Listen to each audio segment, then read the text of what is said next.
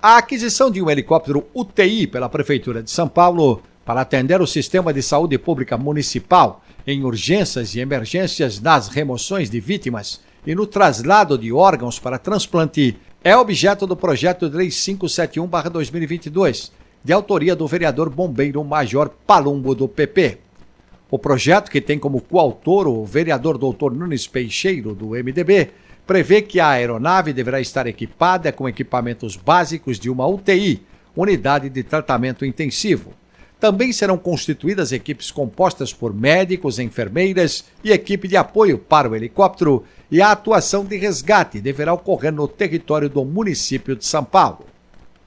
A justificativa e os detalhes do projeto estão no texto da jornalista Camila Marinho no portal da Câmara sãopaulo.sp.leg.br.